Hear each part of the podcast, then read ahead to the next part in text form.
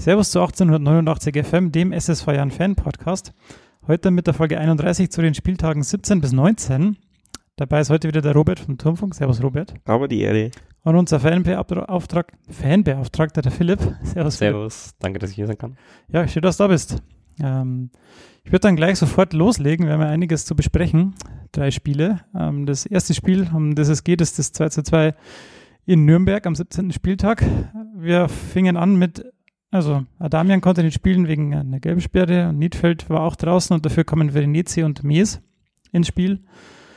Ja, ein bisschen zum Spielverlauf. Ähm, 1 zu 0 von uns durch Mark Leis. Ähm, dann das 1 zu 1, ich habe mal aufgeschrieben, schlechtes Abwehrverhalten, können wir vielleicht äh, gleich noch drüber reden. Dann gehen wir wieder in Führung, 2 zu 1.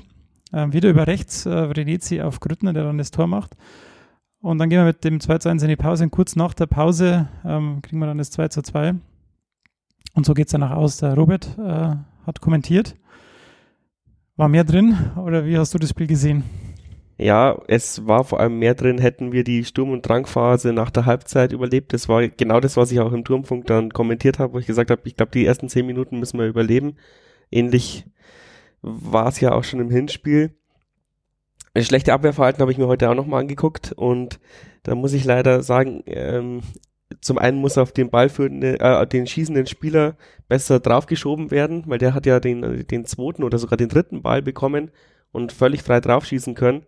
Äh, Penke hat es halt nicht gesehen, muss den abtropfen lassen und dann stand dann ähm, Nürnberger Budelnackert vor und konnte einschieben die, über diesen Begriff haben wir uns in der Woche schon mal lustig gemacht, deswegen so. habe ich ihn verwendet. Und ähm, ja, und da, da muss ihn entweder Nanzig decken oder so, raus, so schnell rausschieben, dass er im Abseits steht. Und das, also es war ein, äh, ein, ein, wieder ein individueller Fehler von Zweien. Ich wüsste nicht jetzt, wer da vorne draufschieben müsste, damit er eben gar nicht zum Schuss kommt. Aber für mich hat es erstmal so ausgesehen, dass der hundertprozentig im Abseits stand. Und auch alle Spieler haben wieder die Hände gehoben. Und dann haben wir aber auch sofort in der Stadionleinwand, die haben es ja wiederholt, ähm, gesehen, war kein Abseits und schöne Szene, dann ist der, dann ist der Penke tatsächlich zum, Schieds äh, zum Linienrichter rübergelaufen und hat gesagt, sorry, ich habe mich umsonst aufgeregt, das war kein Abseits. Für mich sah es auf der Leinwand sogar nach Abseits aus, muss ich zugeben, weil ich das Tor wie das erste auch irgendwie nicht gesehen habe. In dem Stadion habe ich, glaube ich, generell drei von vier Toren nicht gesehen irgendwie an dem Tag. Beim 1-0 war ich noch irgendwo im ähm, Gastbereich beschäftigt mit den, ähm, ja, mit dem einen Gästeblock, der etwas überfüllt war, da irgendwie das zu regeln, dass die in einen anderen Bereich können. Können wir später auch nochmal drüber reden. Aber das war wirklich, äh, ja, die Leinwand im Stadion, die die äh, Live-Wiederholung bringt, ist echt super, aber mit der Fanbrille, die man am Ende doch selber hat, glaube ich, sieht man dann selbst da ein Abseits, wo offensichtlich keins war, nach fünf Wiederholungen oder sowas, ähm, habe ich im Nachhinein auch zugegeben, dass es anscheinend doch keins war. Ein komplett anderes Fanerlebnis, ob man, ob man da jetzt kommentiert oder ob man im Blog steht, weil natürlich auch die Stimmung um einen herum ähm, komplett konträr ist zu dem, was man sieht, wenn man versucht, objektiv zu sein, obwohl ich ja da jetzt wieder auf Kiel vorspringen muss. Äh, aber nicht zum Ergebnis, sondern zu, zu dem Verhalten der Zuschauer, weil da, hock, da hockte man tatsächlich so mitten unter dem Volk, sagen wir mal so, äh, gar nicht abgekapselt als Kommentator. Und das ist halt der Wahnsinn, wie die Leute dann quasi äh, sich dann umdrehen und dann, äh, das stimmt überhaupt nicht. Und so, so könnt ihr das doch nicht kommentieren, weil, weil schon weil es Auswärtsfans sind und wir ja schon natürlich auch mit Jahrenbrille kommentieren. Das ist eine lustige Konstellation heute, weil ich habe ja sogar noch eine dritte Perspektive. Ich stehe ja bei den Spielen meistens irgendwo am Spielfeld dran, wo ich noch ein bisschen was vom Spiel sehe, aber natürlich auch eine, erstmal eine ganz andere Perspektive habe, also auf äh, ja, Rasenhöhe ist ja doch nochmal was anderes, das Spiel zu sehen. Es macht Spaß, aber man sieht nicht alles. Äh, und ich habe natürlich auch, wie du sagst, ich habe zwar, also ich habe die Fans im Rücken, ich habe schon auch ein bisschen die Emotionen immer noch, aber muss sie auch ein bisschen raushalten. Also bist du auch nochmal ganz anders, als wenn du jetzt halt äh, unter deinem Kumpel im Block stehst. Äh, aber trotzdem, selbst da hast du ab und zu mal die Fanbrille, gerade bei Gegentoren oder bei Toren, dass du dich besonders freust oder besonders ärgerst, wenn du denkst, ja, das war doch ein Meter abseits. ich könnte sowieso deinen Job nicht machen, weil wenn ich am Platz wäre und der Schiri eine scheiß Entscheidung trifft, dann wäre ich wahrscheinlich der Erste, der zum Linienrichter laufen würde. Das kriegen wir am ehesten hin. Schwierige sind, wenn dann die gegnerischen Torhüter, die du direkt vor der Nase hast, wenn sie mal wieder sehr lange Zeit beim Ab äh, Abschluss brauchen. Aber auch das lernt man dazu. Mir ist jetzt auch öfter aufgefallen, dass ähm, während der zweiten Halbzeit irgendwie der Kommentator immer sagt, ja, ob der Jan das schafft, den hohen Auf, Aufwand aufrecht zu erhalten und, und brechen sie noch ein, kriegen sie noch das Tor, aber anscheinend haben wir da zumindest jetzt in den letzten Spielen auch kein, kein Problem damit. Also wir sind die größte Frechheit, ja, die, seit der ganzen Zweitligasaison, dass sich eigentlich kein Kommentator, kein Redakteur irgendwie mit dem Jan auseinandersetzt. Weil wenn ich mir die Medienberichte anhöre oder höre, was tatsächlich in den Zusammenfassungen immer gebracht wird oder bei Sky live kommentiert wird, sollte ich es mal nicht im Stadion oder über den Turmfunk schauen. Ähm, dann, dann tun die uns immer so hinstellen, als wäre es ein halbes Wunder, dass wir da oben stehen und eben solche, solche Wörter würden gar nicht fallen, ja, dass äh, vielleicht brechen sie ja noch ein. Wann sind wir jemals eingebrochen? Also entweder haben wir immer von Beginn an scheiße gespielt oder wir haben von Beginn an gut gespielt und sind nicht eingebrochen.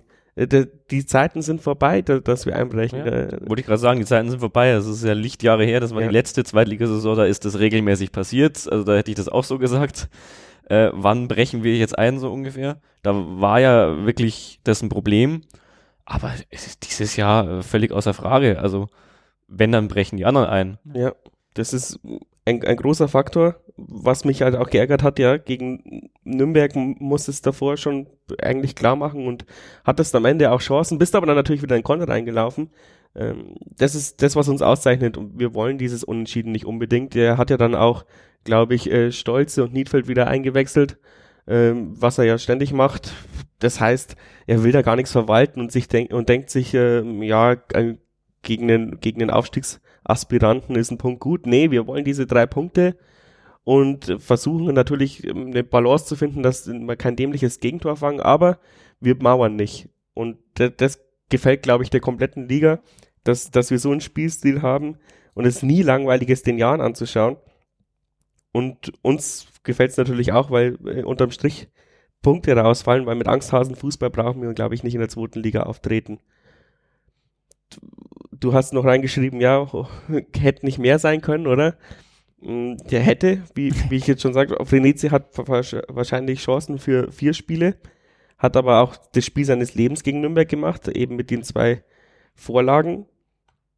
Und ja, da hätte man schon noch mehr machen können, aber unterm Strich Auswärts ein Punkt ist immer. Auswärts ein Punkt gegen Nürnberg äh, war schon war schon schön. Also kann man kann man nicht meckern, aber drei Punkte wären halt geiler gewesen. drei Punkte sind immer geiler. Jetzt hast du Philipp im, im Vorgespräch gesagt, du, äh, wegen den Zuschauern, wie viele sind denn mitgefahren? Ja, wir haben jetzt ähm, für unter der Woche wirklich äh, überragende fast 2300 äh, Gästefans, also Regensburger in Nürnberg, waren ja wirklich äh, Buszahlen, die ich noch, glaube ich, nie gesehen habe beim Jahren, äh, zumindest nicht in meinem aktiven Family-Auftrag. Wir waren mit acht Bussen da oben, wenn mich nicht alles täuscht. Ähm, davon auch vom deinem Fanclub-Probe, vom Jan Underground, der glaube ich zwei. Ja, da haben wir tatsächlich zwei auf die Beine und gestellt. diverse andere, also es war wirklich der Wahnsinn, wo die Leute alle hergekommen sind. Ich weiß von den Fanclubs äh, aus der nördlichen Oberpfalz, also Fohnstrauß oder bei Neumarkt, äh, gerade Neumarkt, die ja wirklich mit einem Ticket äh, vom Spiel umsonst ins Stadion fahren konnten. Ist das in Nürnberg auch so? Ja, es ist in Nürnberg wirklich der komplette äh, Verkehrsraum, was sich für die ja wirklich gelohnt hat. Äh, die waren, glaube ich, auch mit teilweise äh, 30 Leuten da, also auch die Mittagstaler bei einer Markt. Also es war überragend, wie viele Leute da an diesem Dienstag war es ja, glaube ich, äh, Abend, auch recht spät, ähm, ins Stadion gegangen sind, wobei es recht spät fand ich eigentlich eher zuträglich, dass es jetzt nicht eine 18.30 Uhr Anschlusszeit war, sondern eben 20.30 Uhr, wo die meisten, also wo eigentlich jeder aus der Arbeit raus ist und die Zeit hat noch eine Stunde nach Nürnberg zu fahren. Du bist halt später im Bett.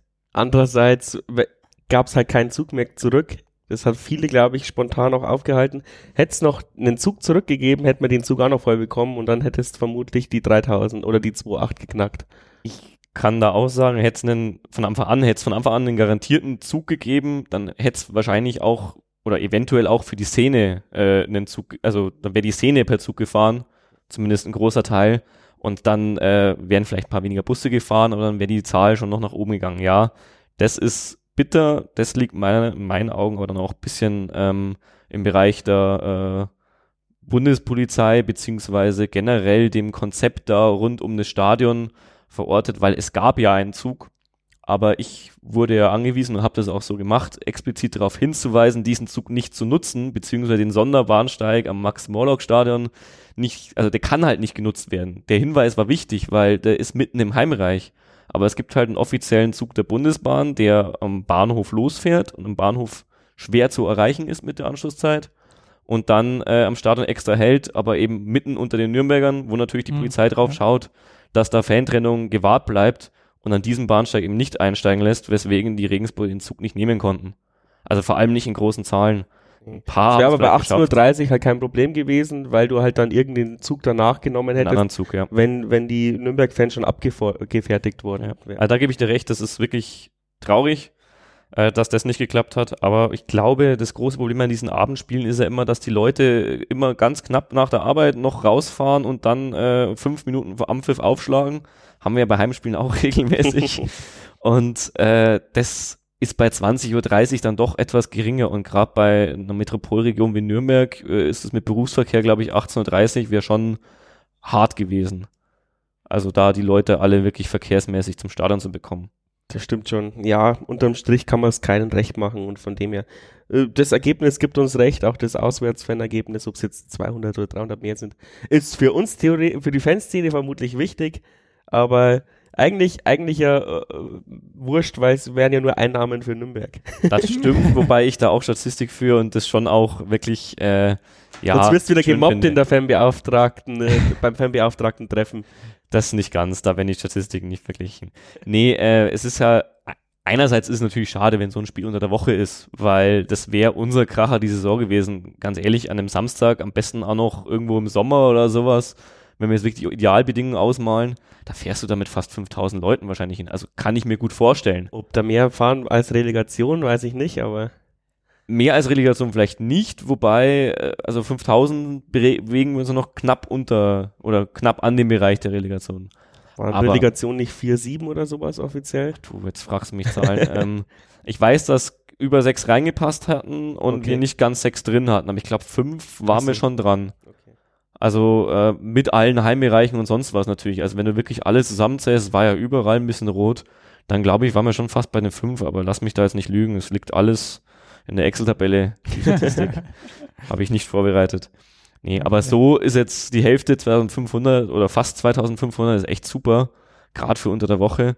Und ich habe es im Vorgespräch gesagt, äh, lass uns mal Dienstag nach Kiel fahren, äh, dann schreien viele, unter anderem auch ich, deutlich lauter, als wenn es Dienstag nach Nürnberg ist. Auch wenn der Zahl, äh, auch wenn der die Auswirkung auf unseren Auswärtsschnitt oder sowas dann vielleicht geringer ist. Aber es ist deutlich weniger schön. Und da muss man jetzt auch das fast ein bisschen loben, auch wenn sie nicht mehr hinbekommen, weil wir haben ja in Düsseldorf auch an einem Dienstag gespielt.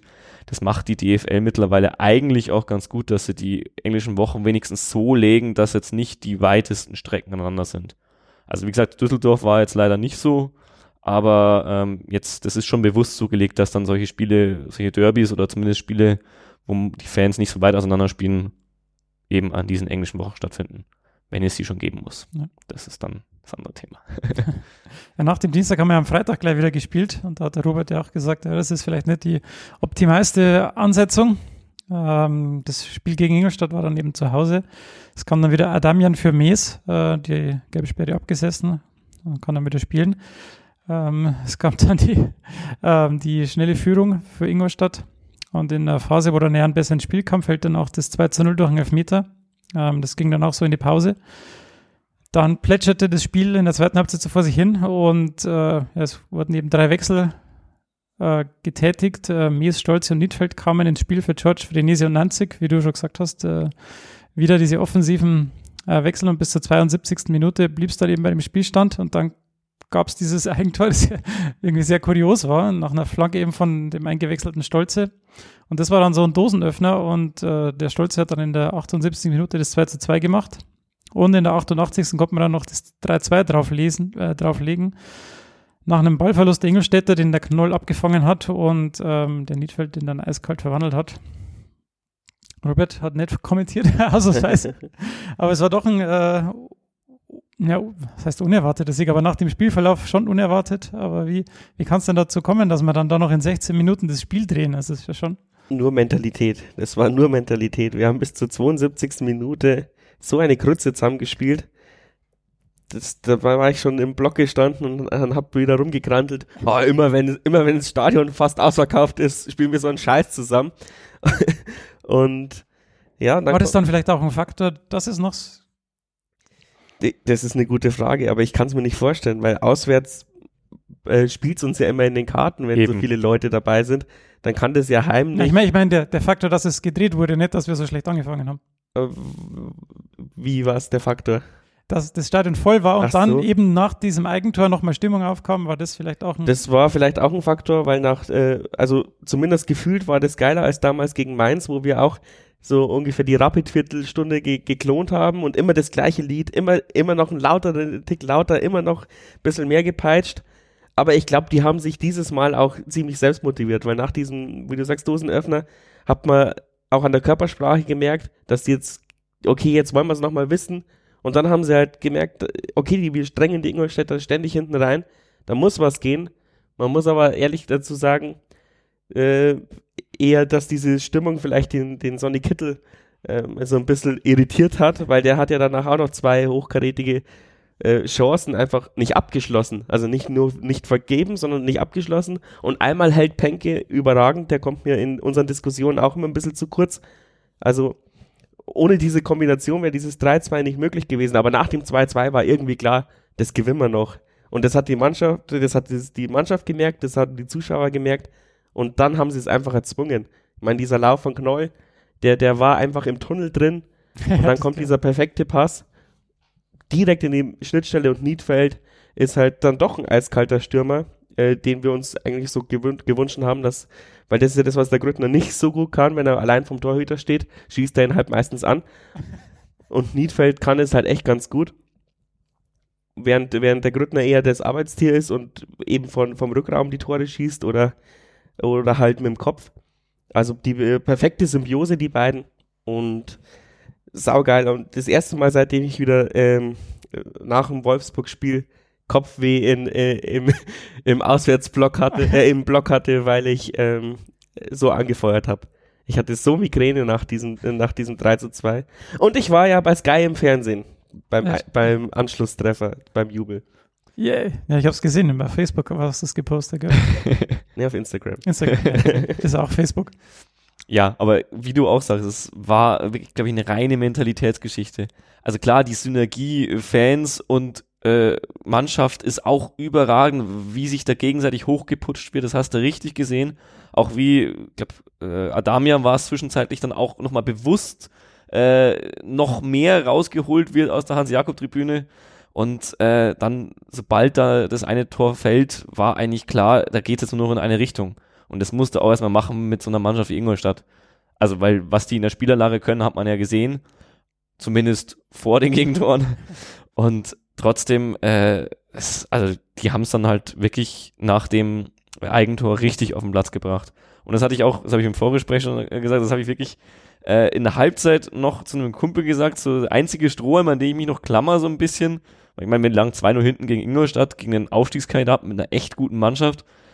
Äh, ich weiß, dass die Jungs noch angepisster sind, als ich gerade vor dem Spiel stand. Weil es war ja jetzt schon, liefen schon ein paar Sachen gegen uns in der ersten Halbzeit.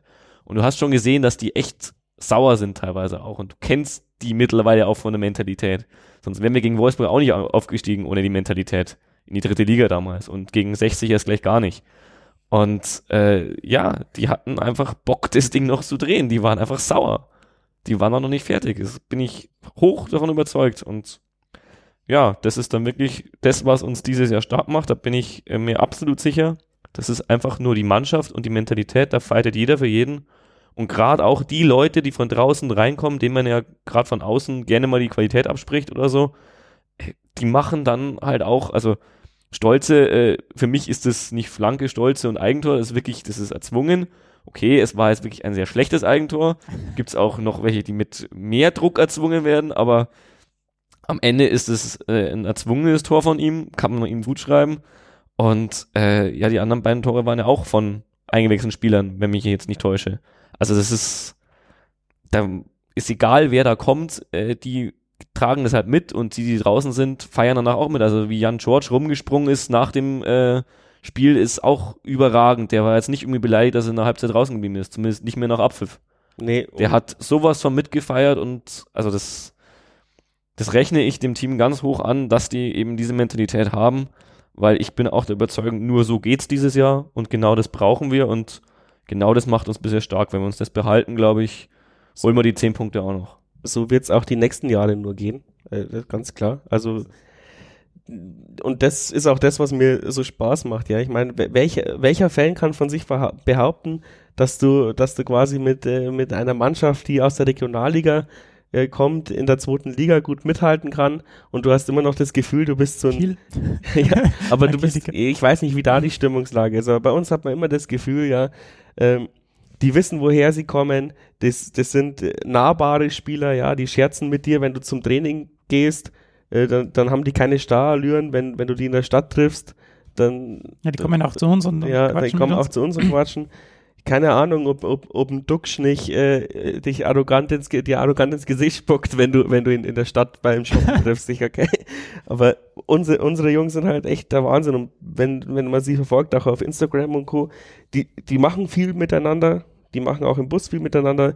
Man merkt die Stimmung nach dem Spiel. Vorm Spiel sind sie immer angespannt im Spielertunnel, aber nach dem Spiel, jeder scherzt mit jedem. Ähm, als abgepfiffen wurden, ist die komplette Auswechselbank, wie der Philipp schon gesagt hat, auf den Platz gestürmt und haben sich schon gefreut, dass sie jetzt wieder in die Kurve dürfen. Der Trainer macht mit, der Trainer geht mit in die Kurve, ähm, ist nicht so distanziert wie Heiko Herrlich eben.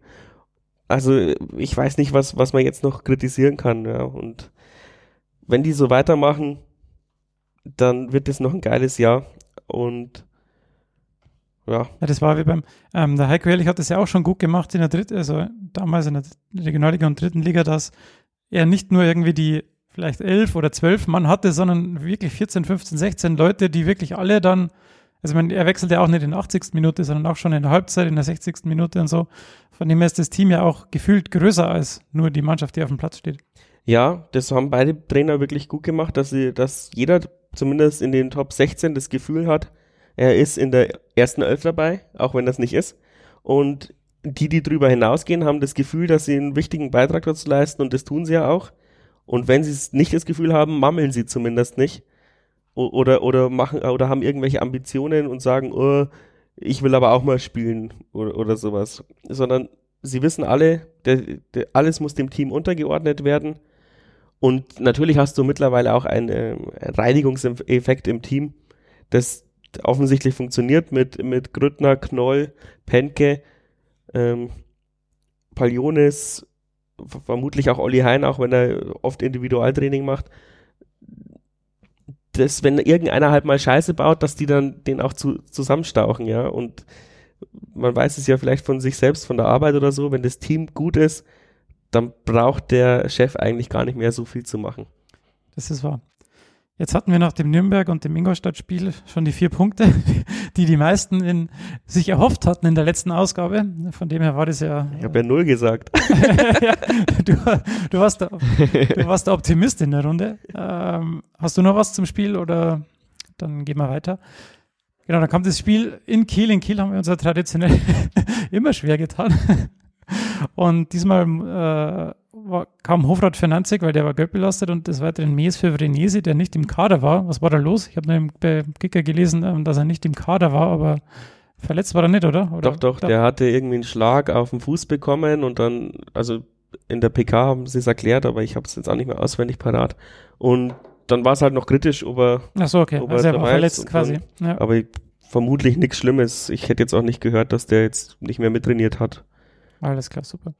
Da ging es gleich wieder gut los. In der vierten Minute liegen wir wieder 1 zu 0 hinten.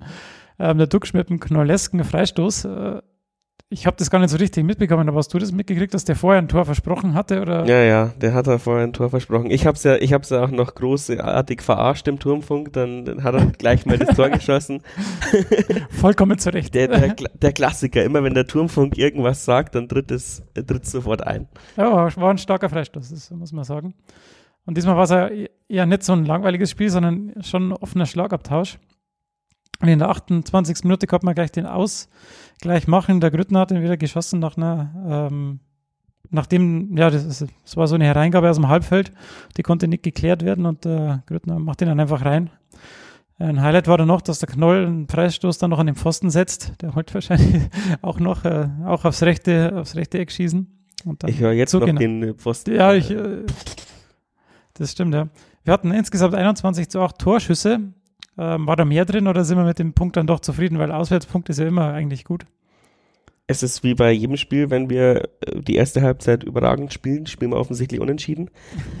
ähm, da haben wir es einfach versäumt, 2-1 oder 3-1 in die Halbzeit zu gehen, ganz klar. Vor allem, wir hatten dann nochmal die 10 Minuten vor der, äh, 5 Minuten vor der Halbzeit eine 10-minütige Drangphase. Da müssen einfach zwei fallen, finde ich. Und in der zweiten Halbzeit war es ein komplett ausgeglichenes Spiel. Da hätte es auch passieren können, dass Kiel vielleicht noch ein, ein, Tor reinhaut. Haben ja dann auch noch dieses Abseitstor gehabt, das dann zum Glück wirklich abseits war. Also wenn man die richtigen Kameraeinstellungen sieht, war das abseits. Und auch wenn der Trainer danach dann in der Pressekonferenz gesagt hat, äh, wenn man dann hört, wir hätten den Elfmeter bekommen müssen und abseits haben wir auch, äh, abseits haben wir auch nicht gekriegt. Weiß nicht, welche Quellen er hatte. Mhm. Ich sehe das anders. Das Elfmeter-Ding war nix. Ähm, was ich jetzt bloß nicht gesehen habe, äh, ich habe es jetzt öfters gelesen, dass Jan Schorsch wohl tatsächlich im 16er gefault wurde, abseits des Balles. Da möchte ich jetzt aber nee, nicht drauf eingehen, aber am Schiri lag es auf keinen Fall in Kiel. Der war halbwegs solide und vielleicht ein bisschen im Mittelfeld zu kleinlich gepfiffen, aber sonst war er ganz in Ordnung. Ja, war halt so ein Kiel-Spiel beides, äh, ich für, wir waren zufrieden mit dem 1 zu 1, ja, haben es ja fast gefeiert. Die Kieler hat man dann schon gemerkt, die haben sich, die haben sich schon auf die drei Punkte eingestellt und ich auch, hab, ich hab auch eine Grundregel, sorry, in, die, in, dieser Saison, wenn sich jemand denkt, beim Jahr, der Jan ist ein sicherer Dreier, verlieren sie meistens oder, ja, oder ja. ja, die, unser Namensvetter im Podcast, die Kieler, ähm, die haben ja, also die, ich habe die Folge gehört jetzt am Wochenende beim Autofahren und die waren dann auch so der Meinung, ja, wir hätten das gut gewinnen können. Also von dem her war, ist da schon das Bewusstsein da, dass der Punkt vielleicht da gar nicht so schlecht ist für, für also zumindest für beide Seiten. Wir sind froh, dass, dass wir in Kiel mal was mitgenommen haben und die sind froh, dass sie nicht noch verloren haben. Aber die wissen auch, also zumindest die Fanszene weiß auch, wo sie herkommt. Die haben die Mannschaft nach dem Spiel auch gefeiert. Ein bisschen, äh, wie, wie bei uns dann auch immer, die, die, die Haupttribüne, auf der wir gehockt sind, hat man dann schon ein bisschen Granteln gehört, wenn mal der, die haben ja auch haarsträubende Pässe teilweise gespielt dass dann, dass dann schon äh, Gemammel war und äh, kurz vorm Pfeifen. Und am Ende, glaube ich, ist für uns beide das 1 zu 1 völlig in Ordnung.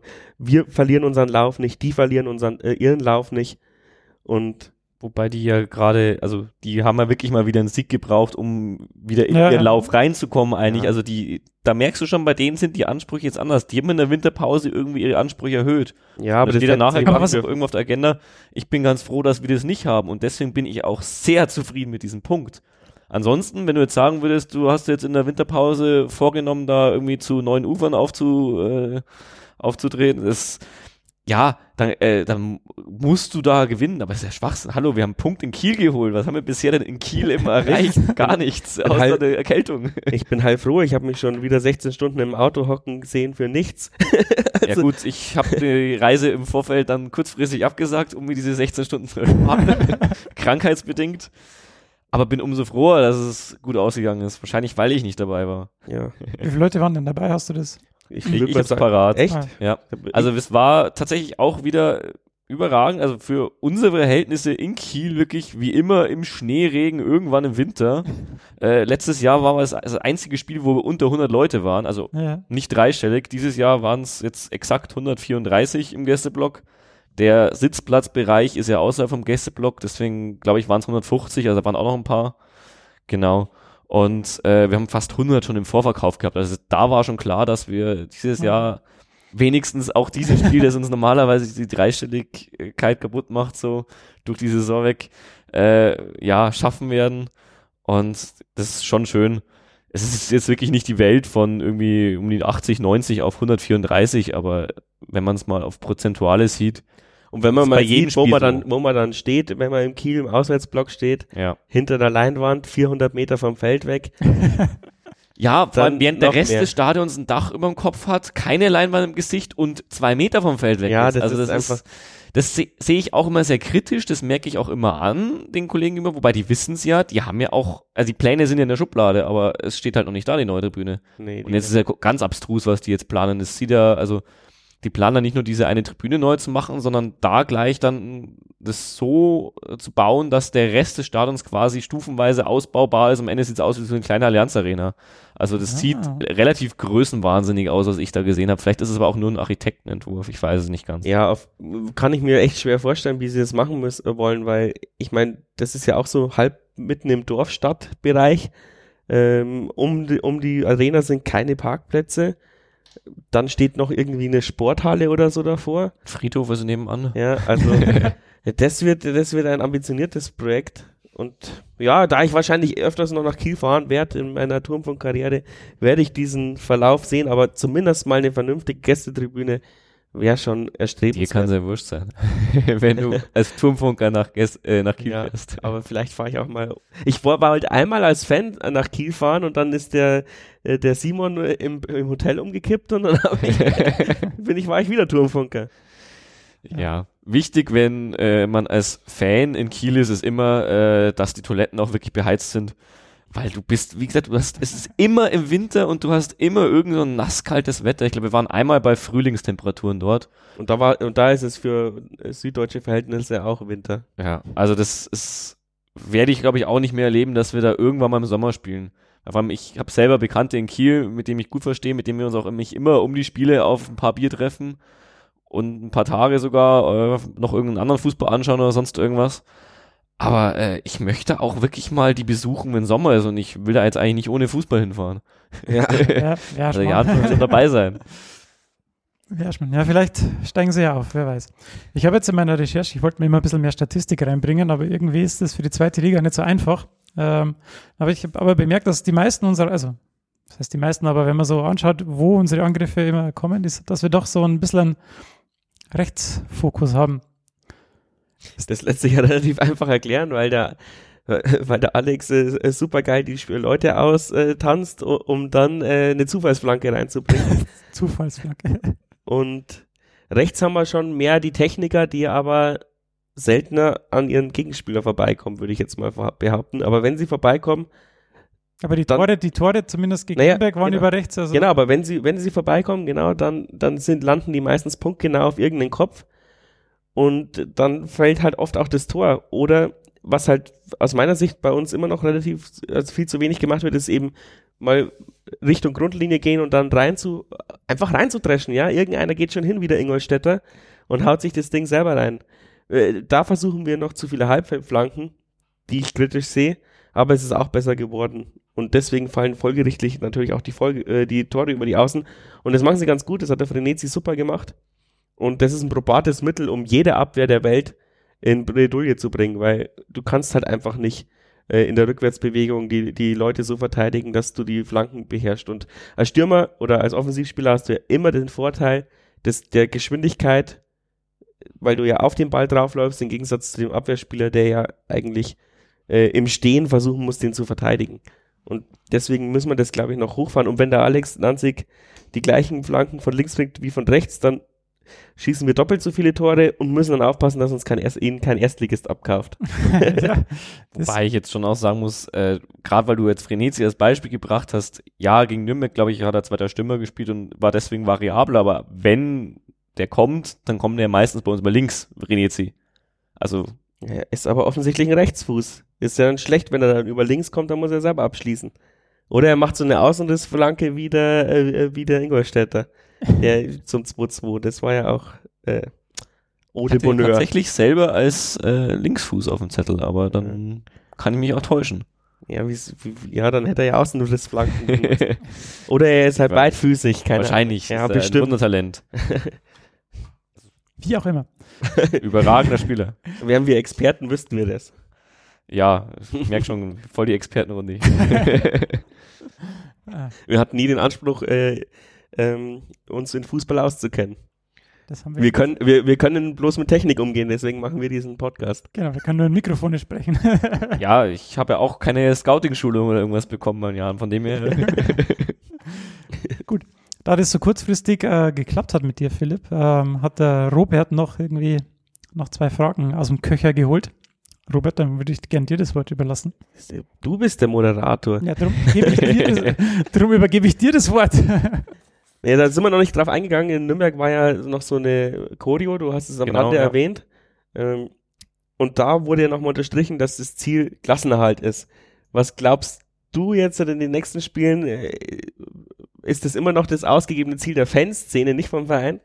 Oder, oder gibt es da schon Stimmen, die sagen, okay, jetzt die zehn Punkte werden wir auch noch holen, jetzt müssen wir zu, wie Kiel, nach oben greifen? Also für mich war die Choreo eigentlich genau das richtige Signal. Es war auch, äh, ja, es war jetzt halt jetzt nicht eine Choreo mit sehr vielen Elementen, aber war jetzt auch wirklich äh, aufwendig vom Material her, ehrlich gesagt.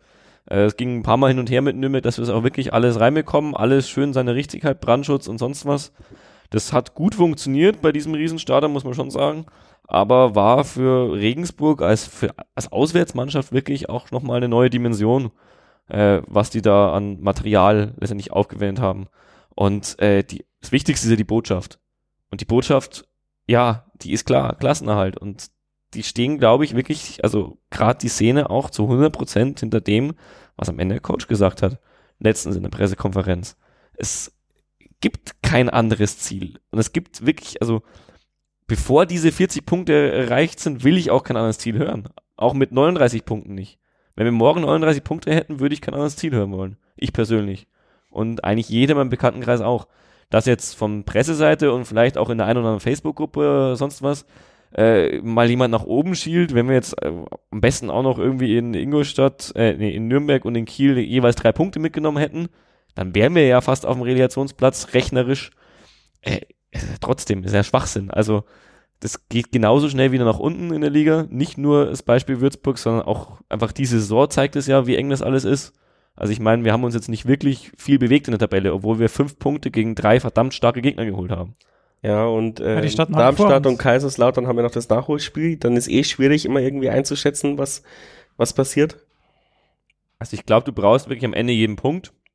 Es macht wahnsinnig viel Mut, was du da siehst zurzeit. Das kann man schon sagen. Also gerade als auch ich persönlich, es ist eigentlich der Zweifel an dem Ziel wird immer kleiner. Aber äh, grundsätzlich muss dieses Ziel erstmal erreicht werden. Und genau dafür kämpft man ja. Also dafür kämpfen die Jungs auf dem Platz und dafür kämpfen meiner Meinung nach auch die Jungs auf der Tribüne, dass es unbedingt äh, dieses Jahr mal der Klassenhalt sein muss. Und das hat ja Christian Keller auch, auch intern, aber vor allem auch noch extern, glaube ich, sehr oft so äh, formuliert dieses Jahr, das ist historisch. Also allein das äh, ist schon historisch. Und ganz ehrlich, dann ist doch wurscht, was dann noch dazukommt, also wie historisch es wird. Ja. Hauptsache erstmal historisch sein und die Klasse zu halten. Ja, Also man kann dann schon irgendwann, wenn man die Klasse gehalten hat, äh, Spielereien anfangen, ob man jetzt das Heimrecht in den DFB-Pokal hat oder nicht. Da geht ja wirklich jeder Platz äh, nach oben, ist da dann eine kleine Änderung und am Ende geht es ums TV-Geld. Aber äh, jetzt hat groß Bäume ausreißen, muss man da äh, nicht mit seinen äh, Träumen, glaube ich.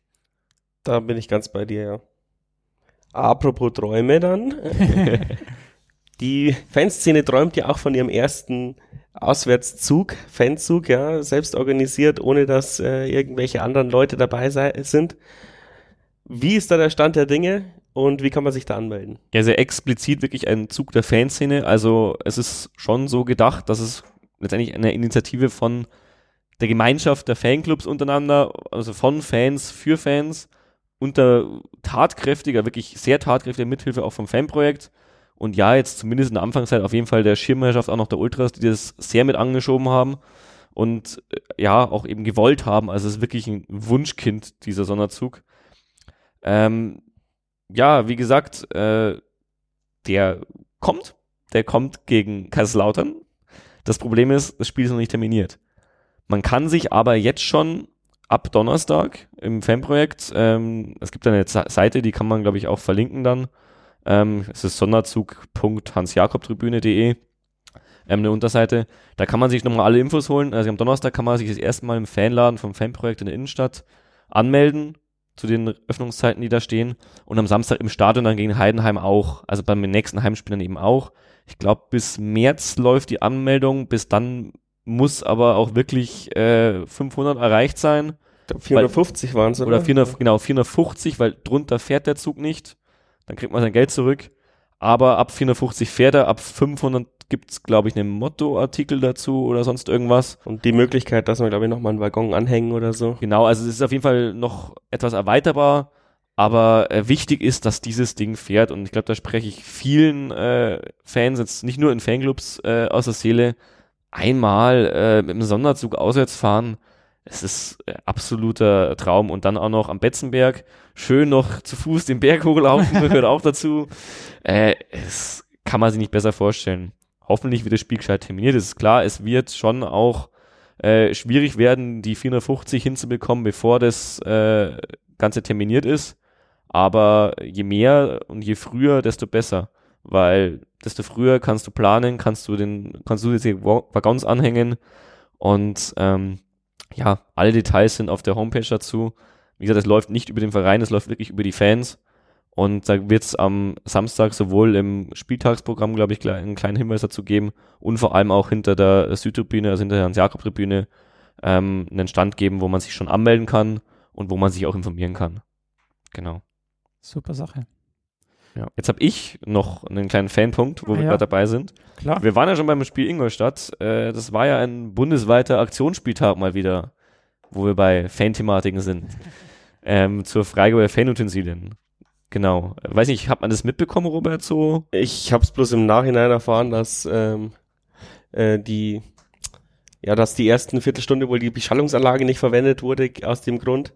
Aber unterm Spiel habe ich ehrlich gesagt gar nichts mitbekommen und im, und wie gesagt im Nachhinein dann noch die Kritik, dass Ingolstadt sich offensichtlich nicht damit äh, nicht beteiligt hat.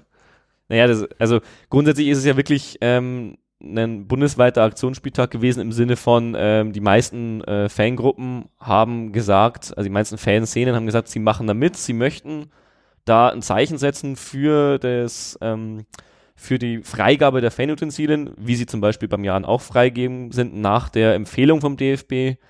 Ähm, es ist so, es gibt jetzt seit einigen Jahren schon ein Empfehlungsschreiben vom DFB an die Vereine, was für Grundfanutensilien, das sind wirklich ganz banale Dinge wie kleine Schwenkfahnen, große Schwenkfahnen, Megafon, Trommeln, was eigentlich in jedem Stadion erlaubt sein sollte. Wie gesagt, ist bei uns der Fall, ist nicht nur bei uns der Fall, ist wirklich in vielen Stadien der Fall, aber leider immer noch nicht in allen.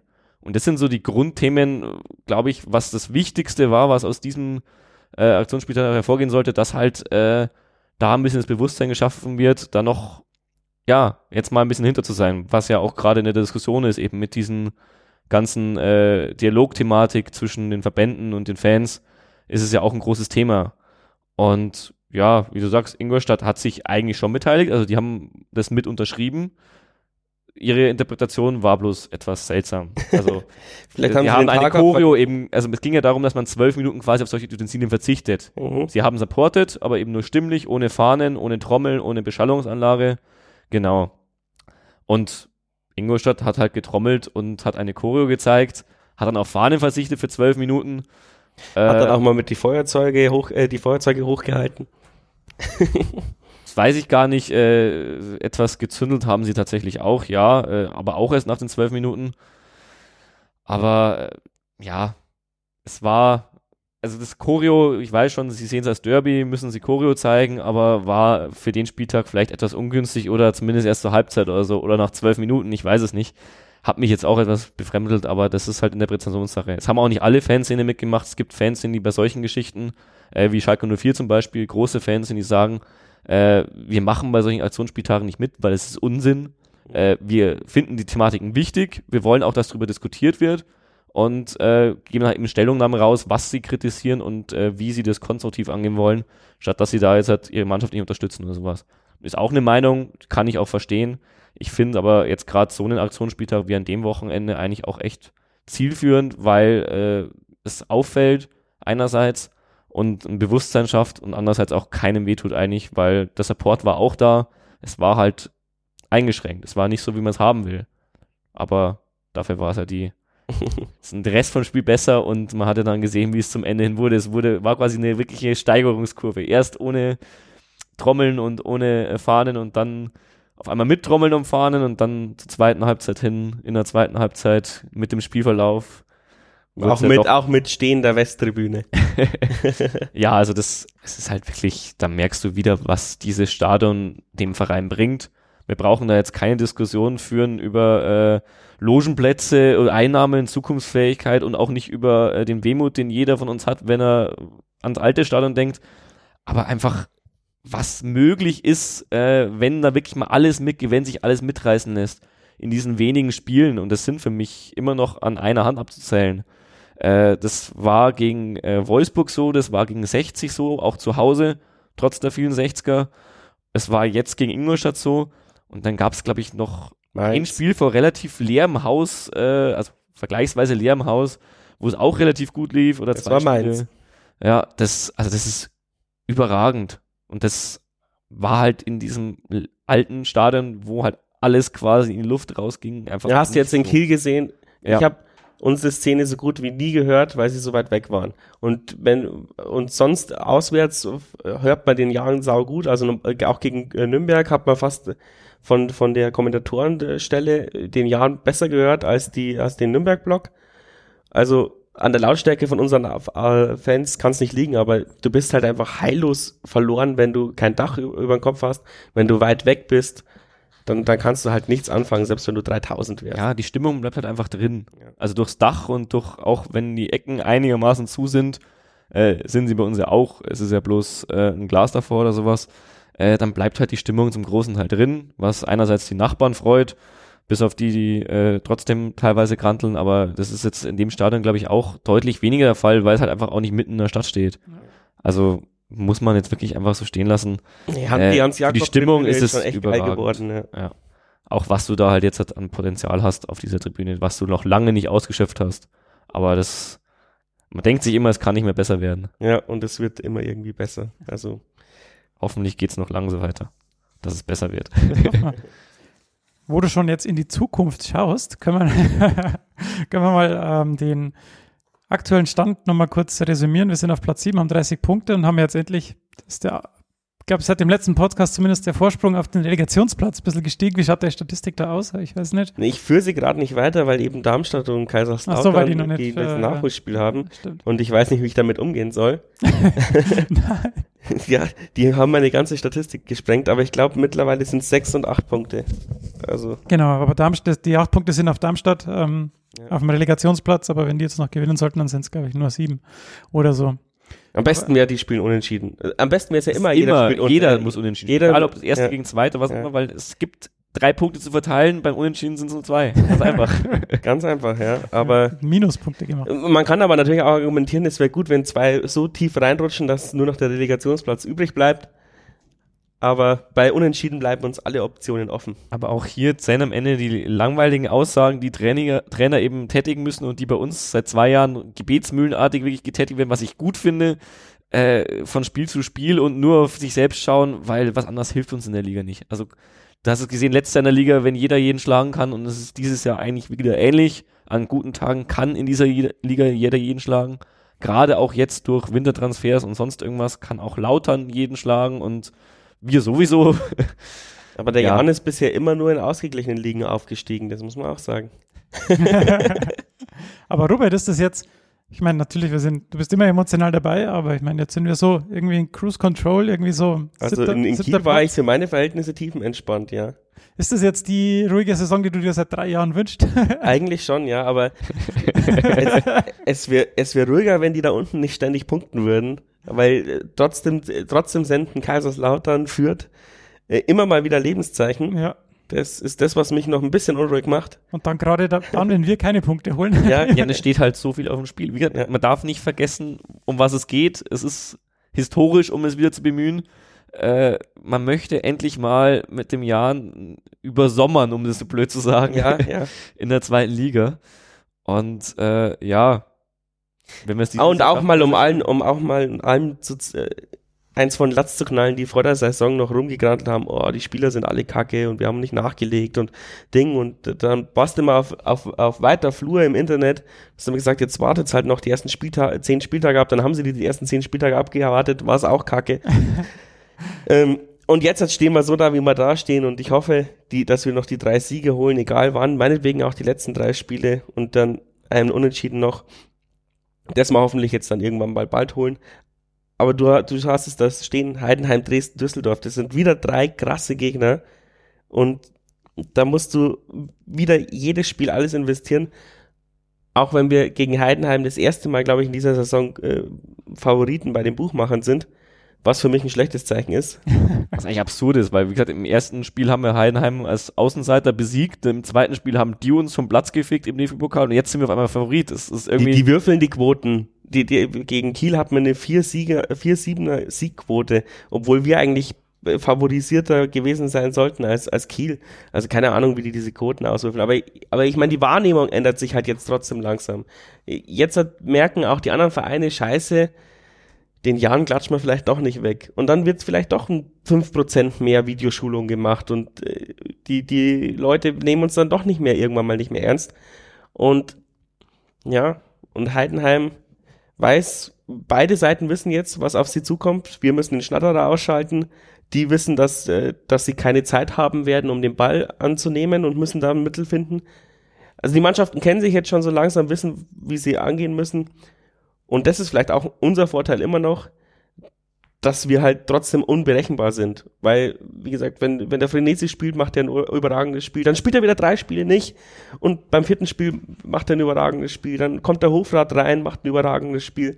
Ist halt, ist, das ist brutal schwer für, für gegnerische Trainer, glaube ich, zu analysieren, wann welcher Spieler bei uns gerade in Form gerade in Form ist. Und das ist das, was ich die ganze Saison schon sage. Äh, dadurch, dass wir so, ähm, dass immer mal jemand anders die Führungsrolle übernimmt, äh, macht uns das unberechenbar und es macht auch immer wieder Spaß zu sehen, dass, dass jeder Spieler in dieser zweiten Liga offensichtlich mithalten kann. Das ist doch ein schönes Schlusswort. Aber nicht, bevor wir wieder, jeder tippt auf vier Punkte in den nächsten drei Spielen. Oder Robert, wie viel, wie viel meinst du? Fünf. Fünf. Ui. Ich muss mich da wirklich raushalten. Äh, 0 bis 9? Nein, ich weiß es nicht. Also ich habe ja wirklich privat schon auch äh, getippt für die ersten drei Spiele und ich wäre auch mit null Punkten äh, nicht wirklich unzufrieden gewesen, weil klar war, dass es drei schwere Spiele sind und habe dann so gehofft, dass wir vier holen äh, in der ersten Woche und das war schon extrem optimistisch. Das haben wir gemacht. Das Spiel gegen Kiel war mir dann ehrlich gesagt wurscht, ob da noch was kommt, nachdem wir schon vier Punkte hatten. Jetzt haben wir sogar fünf. Nochmal so viel wäre überragend. Also keine ja, Ahnung. 2,7 würden auch lang, lang, weil ich glaube, wir brauchen nur noch 0,9 Punkte pro Spiel, um den Klassenzeit. Dann wünschen wir uns auch 2,7 Punkte. Das genau, wir, klingt so nach. Wir wünschen uns 2,7 Punkte. Geek-Wunsch, ganz ehrlich. Ich glaube, ich muss den Sendungstitel nochmal anpassen. Alles klar. Dann äh, danke ich euch, Robert und Philipp, dass ihr dabei wart. Und dann hoffen wir auf 2,7 Punkte aus den nächsten Spielen. und dann bis zum nächsten Mal. Servus. Aber die Idee. Yeah.